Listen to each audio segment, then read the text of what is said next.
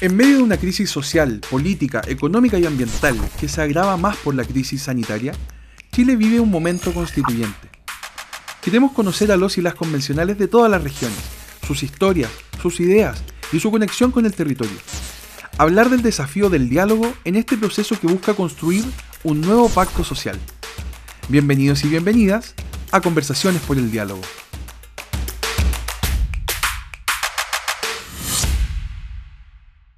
Bienvenidos y bienvenidas al primer capítulo de la segunda temporada de Conversaciones por el Diálogo. Mi nombre es Diego Jofré, soy periodista, editor de redes de Tenemos que hablar de Chile y coordinador de Por el Diálogo.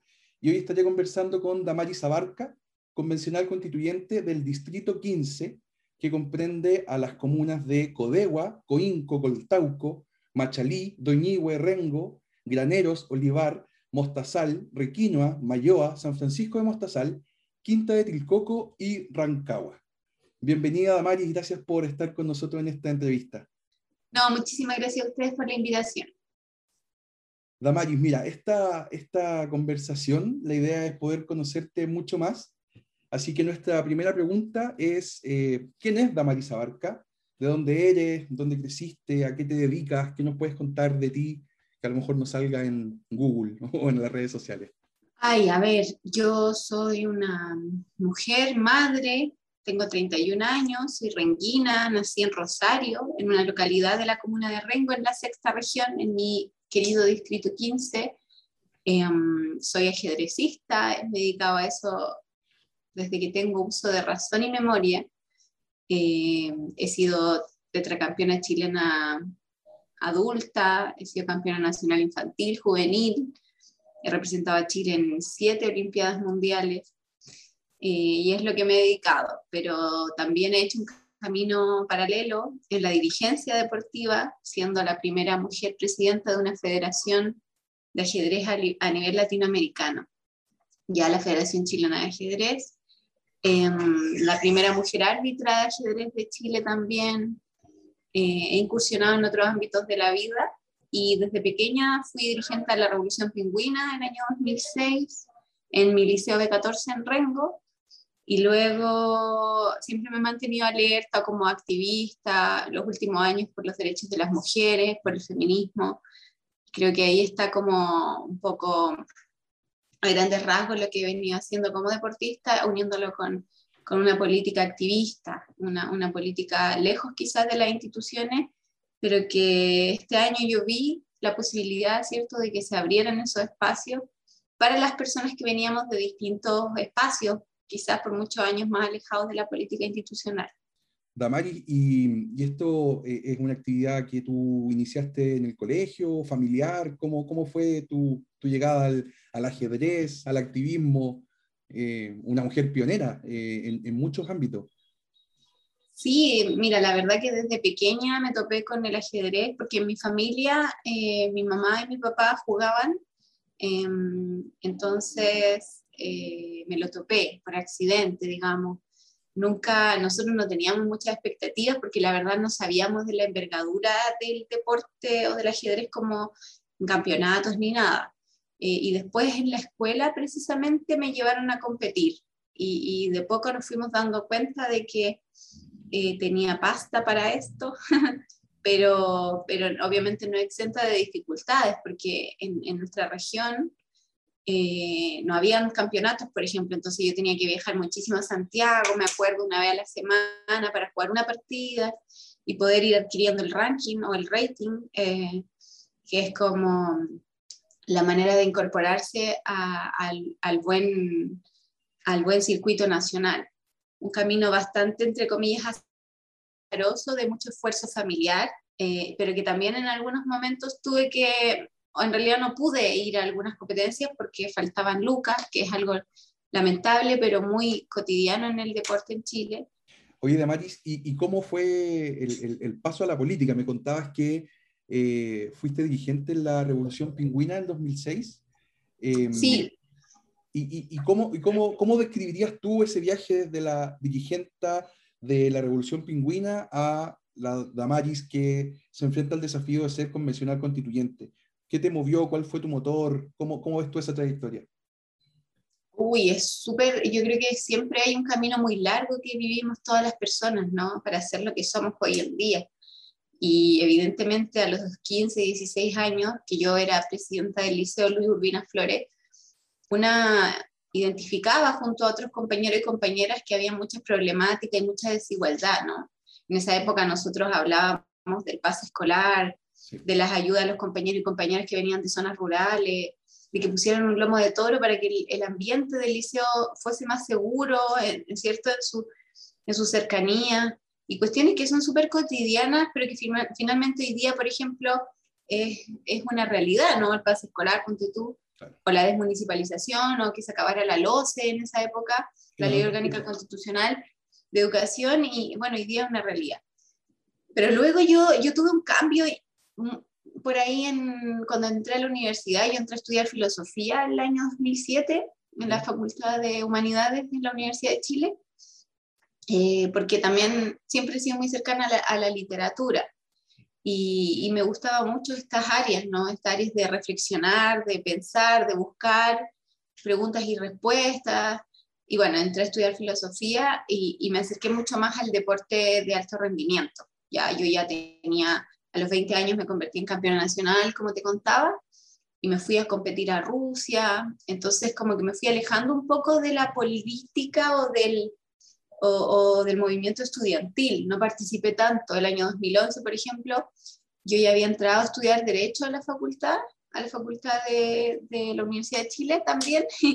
y, y ese año fue como de muchas movilizaciones, ¿te acuerdas? Entonces, eh, donde aparecieron nombres que hoy día están en la política, ¿no? Camila Vallejo, el mismo Gabriel Boric. Eh, y, mm, claro, y, fue un año bien intenso porque estuvimos en paro casi todo el año.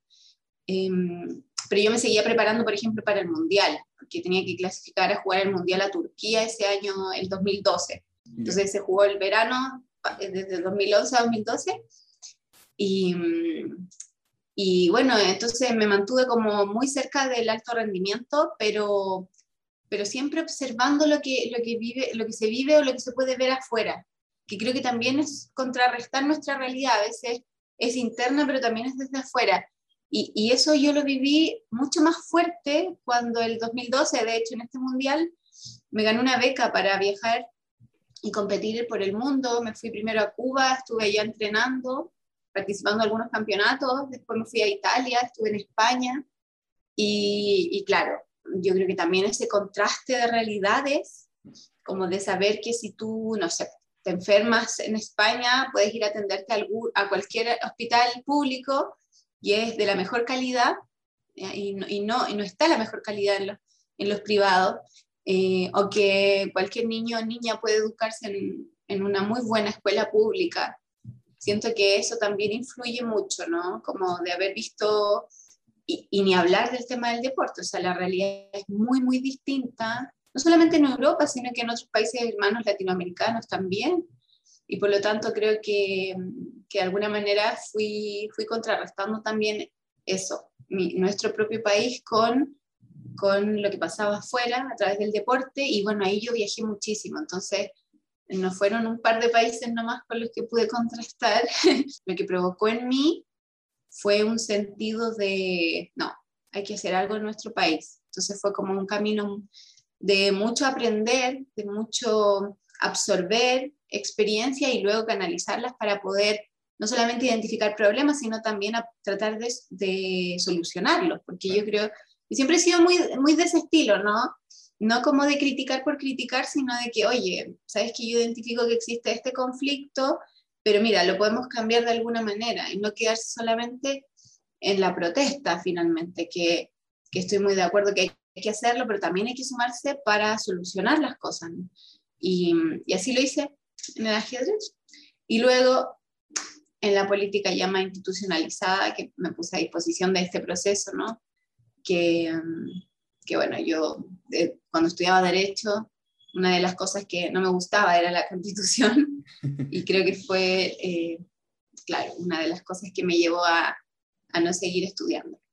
Tamari, en, en, este proceso que tú describes de deporte, de observar la realidad en otros países, de ponerte a disposición de este proceso, eh, ¿cuál, ¿cuál dirías tú que es tu motor principal en esto? ¿Y qué es lo que te mueve a ser constituyente? ¿Cuándo dices, tengo que tirarme, tengo que ser candidata porque esto es muy importante? Mira, yo la verdad que siento que, mm, que tengo como varios motores, tres diría. Primero es la lucha por las mujeres en general, ¿cierto? Como, como mujer deportista, como madre, que de pronto uno vive otras esferas de discriminación cuando, cuando eres madre o, incluso en un sistema muy adultocentrista, entonces creo que va de la mano como con los derechos de la infancia. También es, un, es una lucha que yo llevo y, trabajo, y llevo trabajando hace algunos años. Entonces, en ese sentido, creo que es por la igualdad, por la igualdad. Una lucha que trasciende, ¿no? Finalmente, eso es lo que buscamos las mujeres y las feministas, que no existan eh, ciudadanos de primera o de segunda categoría y en el fondo personas en un mismo, en un mismo territorio. Eh, así que yo creo que esa es la primera lucha. Y la segunda eh, tiene que ver con la, con la descentralización. Yo viví muy profundamente las dificultades de ser una niña de región, una persona de región, un, eh, cuando fue nuestra región de O'Higgins, la última junto con la región de Aysén en recibir una universidad pública, por ejemplo, eh, y que siendo, estando tan cerca de la región metropolitana, sufre de un, de, una, de un centralismo brutal, hoy en día también transformada en zona de sacrificio, con escasez de agua eh, y con tantas problemáticas que tenemos en la región. Entonces, finalmente eso también me motivó muchísimo eh, a poder ponerme a disposición de este proceso. Y, que va también de la mano, que es el tema ecológico. Yo tengo una mirada bastante ecológica de, lo que debe ser la nueva constitución, eh, siendo consciente de la realidad que estamos viviendo a nivel país y a nivel global, ¿cierto? Eh, y que queda tan claro cuando estamos llegando a cifras históricas de temperatura ahora, ¿no? en octubre, nunca antes. Creo que en 80 años no teníamos 32 grados. 80 años. Eh, y que estamos recién comenzando el verano. Entonces, bueno, va de la mano, ¿no? Con, con la escasez de agua, con las sequías que se están viviendo, eh, con la pésima calidad de vida, con el aumento de enfermedades. Entonces, bueno, desde esas tres esferas, creo que son lo que a mí más me motiva estar hoy día en la, en la convención. Damaris, y esas, esas tres esferas, ¿cómo las ves desde tu región? Em, ¿cómo, ¿cómo, ves en el territorio las necesidades de las personas eh, eh, relacionado con lo que tú estabas diciendo recién? Em, pero además, ¿cómo ves eh, el camino a dar solución a, esas, preocupaciones desde la Convención Constituyente?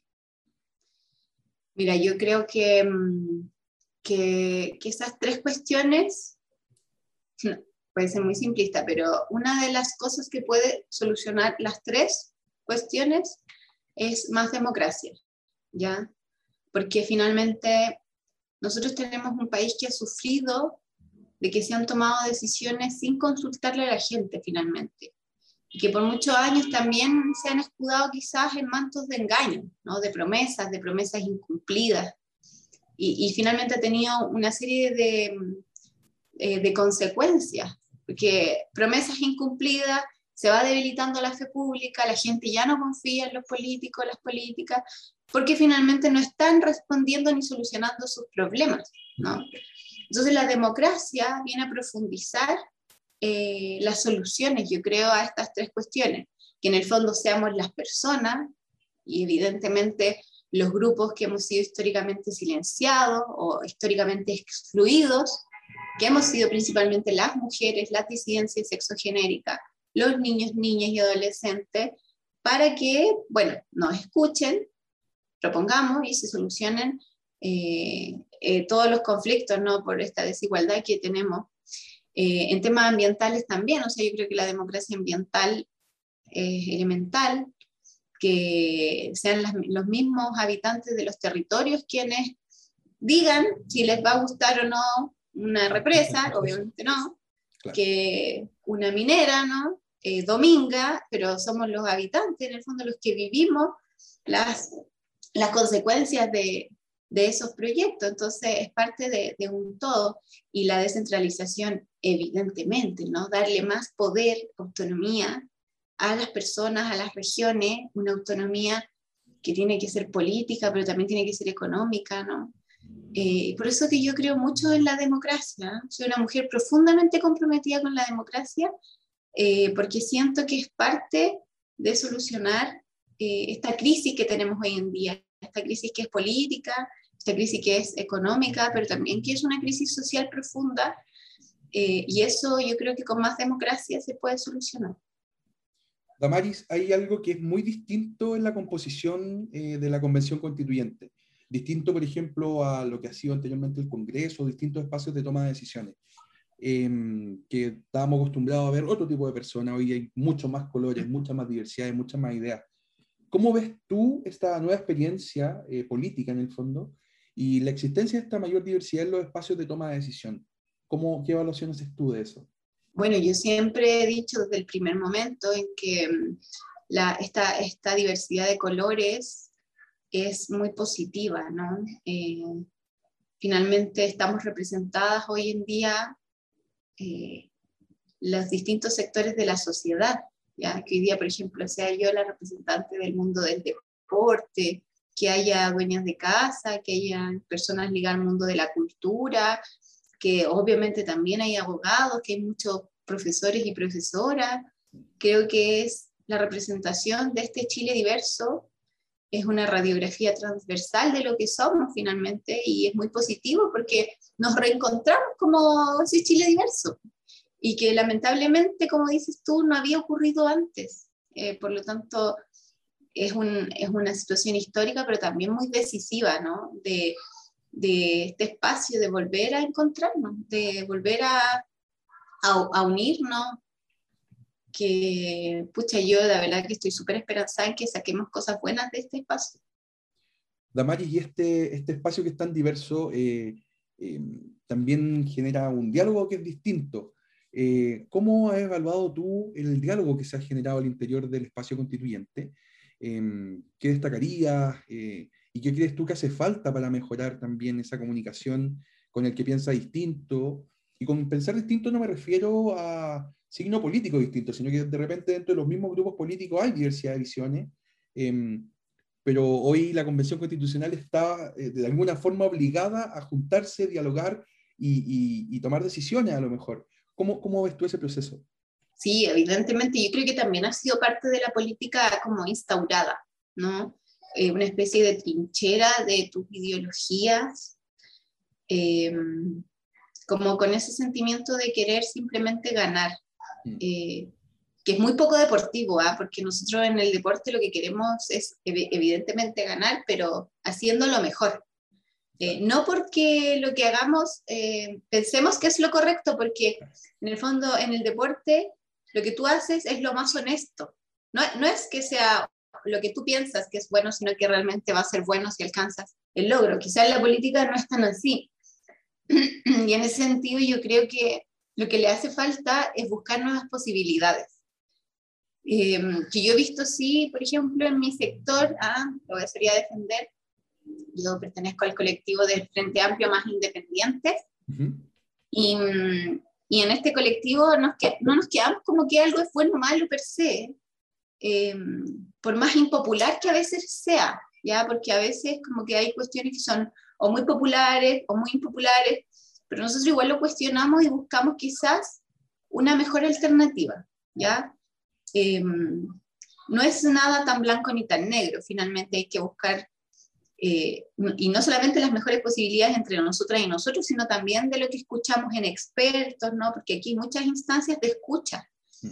Y, y el diálogo tiene que implicar esa parte de escucha. Finalmente el diálogo no es solamente lo que yo quiero decir y lo que el otro quiere decir, sino que también es, es, es escucharnos, ponernos atención y buscar si tenemos puntos en común y si no, ver si el otro a lo mejor está pensando algo mejor que yo. Y, creo que esa generosidad en la política quizás no se ha encontrado tanto eh, pero yo sí creo que una nueva manera de hacer política eh, la estamos poniendo sobre la mesa hoy día las mujeres feministas, como mm, con este respeto y esta tolerancia a lo distinto, que, creo que es algo propio de lo que postulamos como sociedad, ¿no? Em, y por lo menos de mi parte, siempre muy con los oídos abiertos. Damaris, eh, tú estuviste en la comisión de ética, en donde se tocaron varios temas que tienen relación directa con las posibilidades de, de establecer un diálogo. Eh, ahí se determinó, por ejemplo, el tema del negacionismo, eh, hubo mucha discusión al respecto. Em, ¿Cómo crees tú que, que, que, la Convención Constitucional se está preparando para este diálogo? como en, el establecimiento de normas, en el establecimiento de, cómo se da la palabra, de, de, si se puede o no decir que alguien está diciendo algo incorrecto. Eh, ¿cómo, cómo, cómo, ves tú ese, ese, esa dinámica que, que, se generó a través de las normas, pero que se va a plasmar ahora en la discusión eh, más, más de, fondo? Sí, bueno, eh, yo creo que lamentablemente hemos tenido algunos espacios como no muy positivos respecto al diálogo, ¿cierto? Han habido sectores que quizá algunos con nombre y apellido, ¿no? Convencionales que constantemente han mal utilizado la palabra, eh, siendo incluso violentas, violentos, eh, ocupándola para decir mentiras, y, o incluso para insultar a, otros a otros convencionales, ¿no? Eso ha sido lamentable y la verdad que yo en un comienzo no pensé que iba a ser tan, tan así. Eh, y por lo tanto en la Comisión de Ética se discutió mucho porque, a ver, este proceso constituyente no tiene una, una fuerza mediática muy importante, al contrario, se ha habido mesmada en nuestro trabajo por, por, un, por un mal manejo mediático comunicacional, en donde muchas polémicas pequeñas, de alguna manera, se han tomado la agenda comunicacional, más que el trabajo inmenso que hemos hecho. ¿ya? Y eso se ha notado, por ejemplo, que días en que hemos votado 500 indicaciones, una cosa que no quedó y que ni siquiera existió es la que da vueltas en los medios y en los noticieros y etcétera. Por lo tanto, eh, ese manejo, yo creo, mediático se relaciona estrechamente con cómo nosotras y nosotros los convencionales informamos a la ciudadanía de lo que estamos haciendo. Y, entonces ha sido clave en, en, este camino, en el proceso, eh, cómo nosotras y nosotros los convencionales informamos. Eh, y cómo también otros no informan o, o, o derechamente comparten noticias falsas. Eh, y en ese sentido pusimos como bien harto atajo en, la Comisión de Ética respecto a la difusión de noticias falsas, porque finalmente lo que genera es una, una mala comprensión del proceso constituyente y nosotros tenemos un deber de transparencia. Debemos transparentar lo que hacemos y comunicarlo de la mejor manera. O sea, eso es un deber de las autoridades. Por lo tanto, eh, yo me quedé muy contenta con eso de las noticias falsas, porque Creo que las noticias falsas en otros países incluso se han convertido en armas que han llevado a presidentes, ¿cierto?, eh, al poder. Y que, bueno, lo pueden hacer acá también. Em, y, y, bueno, en el tema del diálogo propiamente tal, se ha discutido bastante el tema de la libertad de expresión versus a otras cuestiones, ¿no? Como el negacionismo. Yo creo que la, que, la, norma del negacionismo, más bien la definición, no quedó del todo correcta. Presentamos una indicación para, para arreglarla, pero no, no flotó, no tuvimos los votos. Y ninguna tuvo el voto, entonces quedó como quedó al comienzo, como, como, la, como la presentamos al comienzo. Claro. Claro, pero, pero era eso o dejar fuera el negacionismo de la dictadura cívico-militar. Entonces, en el fondo, que hoy día alguien haga por de, de, crímenes de lesa humanidad como fue la dictadura, eh, por lo menos dentro de la convención no, no es permitido y ahí tenemos muchos ejemplos de otros países, ¿no? como Alemania, que castigan precisamente este tipo de, de actitudes, ¿no? porque hay mucho sufrimiento, porque hay una verdad histórica, porque hoy día hay procesos de reparación para las víctimas, para las familias. Entonces, es indiscutible que eso no debería proceder en las sociedades democráticas. Em, y en general, claro, se ha cuestionado que hay como una, un menoscabo a la libertad de expresión, pero yo creo que hacen bastante uso y abuso de la libertad de expresión en la convención. Así que la verdad que no sé cuál será ahí la solución. Deben haber personas expertas en mediación que sepan cómo, yo ahora estoy de coordinadora, entonces por favor que alguien me dé tips, cómo manejar grupos que a veces son tan diversos y tan eufóricos o eufóricas en decir las cosas que piensan eh, o que no piensan, sino que simplemente lo dicen en ese momento, quizás después cuando lo piensan piden disculpas, que eso también ha pasado. Pero, pero yo creo que hay que pensar un poquito antes de hablar. La ciudadanía está eh, expectante y, y, según diversas fuentes de estudio y, y, las mismas personas, muy expectante para participar. Hay mucho interés en participar del proceso constituyente. Eh, ¿Qué espacios participativos crees tú que, van a promover con más fuerza eh, el diálogo eh, con la ciudadanía? Eh, ese, contacto y esa, ese escuchar también a la ciudadanía. Mira, primero yo creo que es la semana territorial, porque la semana territorial, bueno, primero que a mí me encanta, ah, ya en mi época de campaña el territorio, hacer terreno era lo que más me gustaba, y ahora tuvimos ya una primera semana territorial donde yo lo pasé genial. Volví como llena de energía a la convención, porque las personas efectivamente estaban con la necesidad de, primero, ser escuchadas, pero segundo, de recibir respuestas a muchas interrogantes, muchas dudas, muchos mitos, mucho etcétera. Entonces, y de primera fuente, finalmente las personas se van muy, convencidas, porque no es lo mismo decir, oye, es que sabes que leí, que, que, vi en el Instagram o que vi en el Facebook y que escuché por aquí, a que te lo diga la propia convencional. Que primero ya eso, la gente se sorprende mucho, porque en general, eh, por lo menos lo que a mí me ha tocado, es que la gente le sorprende mucho ver a la propia autoridad en el terreno, sentada en la feria comiéndose algo, compartiendo un almuerzo en algún lugar, en las ollas comunes o donde sea, yo voy a, todo lo que me inviten. Y mm, entonces creo que ese es un espacio maravilloso que toda la gente debería aprovechar con las y los convencionales de sus propios territorios, ya participar de los cabildos, participar de las jornadas diversas que hagan. Yo, por ejemplo, trato de ser como más creativa y hago hasta jornadas como de deportivas, de todo, para que la gente vaya a participar Sí, pues, y hacer lo que queremos, porque por ejemplo yo no sé, pues quiero que el deporte sea un derecho fundamental, pero entonces no, no quiero que hablemos solamente de eso, sino que hagamos deporte. Y, y, y, lo otro que es muy interesante, nuestras salidas a terreno, porque nos vamos a ir los 154 convencionales a terreno. Y eso a mí me parece algo que puede ser muy, muy enriquecedor y con un despliegue territorial tremendo. Imagínate, nos vamos a ir a la región del Biobío. Eh, no me sé el itinerario, pero voy a inventar. Vamos a llegar con tú a Conce y después nos vamos a dividir todas las comisiones en la región. Entonces, algunas vamos a estar ahí en distintos sectores y, y, ya no vamos a ser solamente uno o cinco, que es lo que pasa en los distritos, sino que te vas a poder topar con todo. Y siempre hay alguien, porque mira, puede ser que algún sector a la derecha no le gusta la izquierda, que a la izquierda no le gusta la derecha, pero tú vas a tener 154 opciones. ¿Cómo uno no te va a gustar? ¿Cómo no te va a emocionar ir a saludar a tu constituyente favorito favorito? O sea que a alguien le va a gustar. Y por lo tanto creo que, que eso va a ser algo muy bello, eh, muy, muy bello de participación, donde vamos a hacer otras actividades, por supuesto, donde se van a recibir audiencias públicas.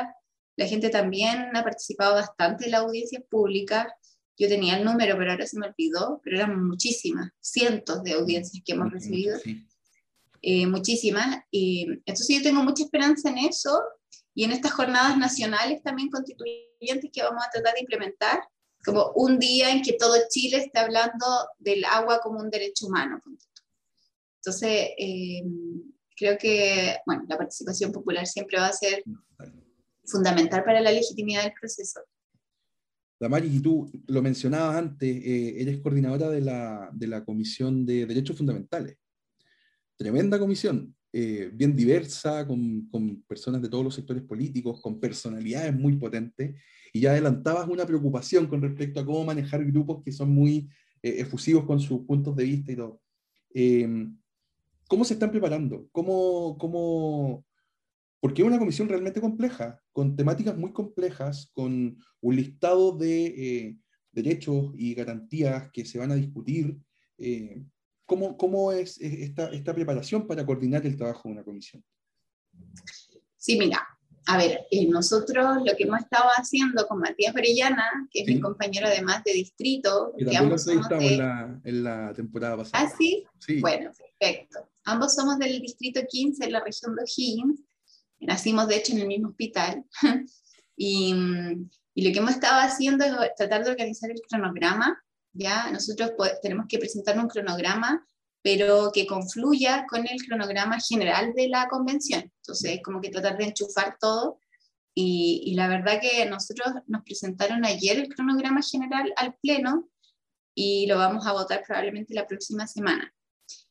Eh, y lo otro que estamos tratando de aunar son criterios criterios para las salidas, criterios para la recepción de audiencia, esperando también que se conforme la Secretaría Técnica de Participación Popular, que es la que tiene que recibir los registros de solicitud de audiencia, todo como cuestiones muy administrativas.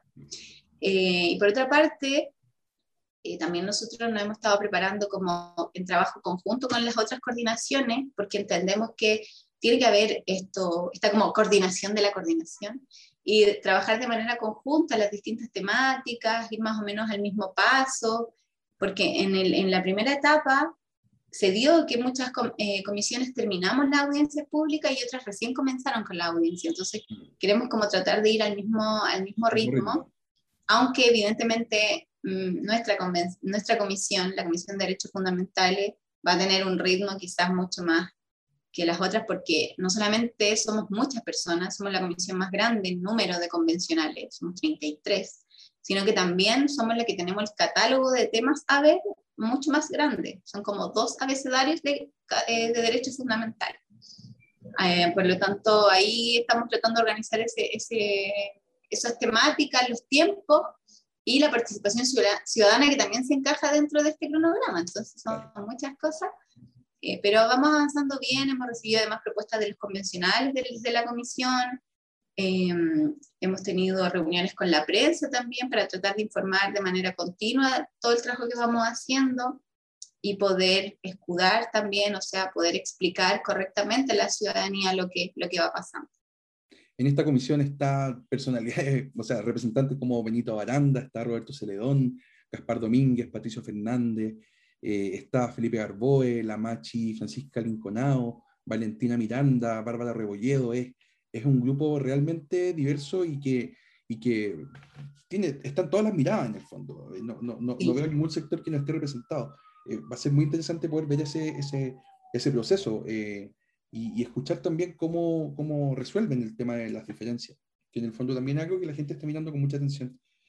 Y ahí nosotros lo que hemos ido pensando yo creo que es algo muy estratégico de, que, mm, de ordenar también las temáticas o de que, por ejemplo, si llegamos a un acuerdo, y hay temáticas que probablemente no van a ser tan tensionantes y cuestiones como tan muy elementales, ¿no?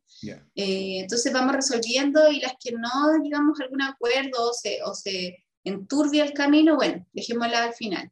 Eh, porque el asunto es ir avanzando, entonces ir identificando esas cuestiones creo que también va a ser una manera estratégica de poder, de poder, ir avanzando y no quedarnos estancados con una temática que nos divida mucho, que no nos permita avanzar. Eh, así que bueno, ojalá que todo salga bien. Damaris, y para, para terminar, eh, si tú pudieras eh, darle un mensaje al país para fomentar el diálogo, para que nos escuchemos más en este proceso, ¿qué le dirías? Uy, ¿qué le diría a la gente? Difícil desafío. Mira, yo yo siempre he pensado que el método dialógico sirve para muchas cosas. Ah, eh, de hecho, yo lo aplico en el ajedrez.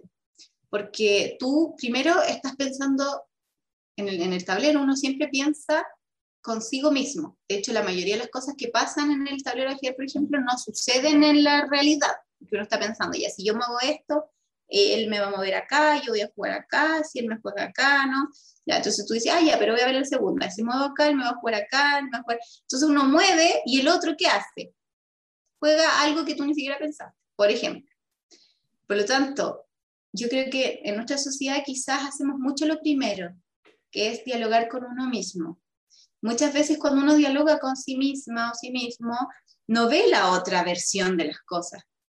Entonces yo creo que hoy día en Chile quizás hemos llegado a un punto de demasiada intransigencia respecto a los pensamientos diversos.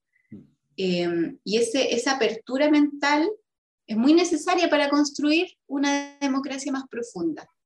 Por lo tanto, yo les invitaría a ponerse quizás en el lugar del otro eh, y a ponerse también en el lugar de la convención, porque hoy día nosotros tenemos un trabajo titánico que muchas veces quizás no, no hemos sabido informar o, transmitir, porque precisamente estamos muchas horas trabajando en la, nueva constitución.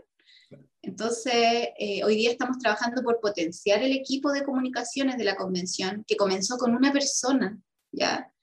Y, que hoy día sea mucho más grande para que la gente pueda participar, para que la gente también sea escuchada, que se respondan las dudas en los distintos medios electrónicos que tenemos, eh, pero también a acompañarnos en este proceso.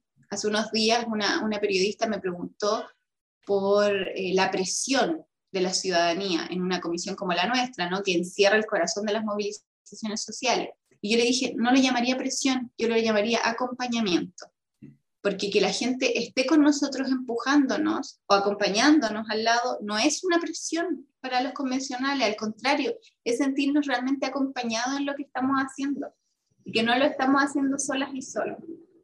Así que eso, mi invitación sería abrir un poco la mente y acompañarnos en el proceso. Bueno, Damaris, nosotros estamos desde por el diálogo también tratando de acompañar este proceso, queremos cuidarlos eh, de alguna forma Em, así que también eh, nos ponemos plenamente a, disposición de ustedes para cualquier tipo de ayuda, herramientas de diálogo también. Eh, eh, tenemos un gran equipo y personas que están trabajando permanentemente en esta área y, creo que es algo que también se puede, se puede aportar.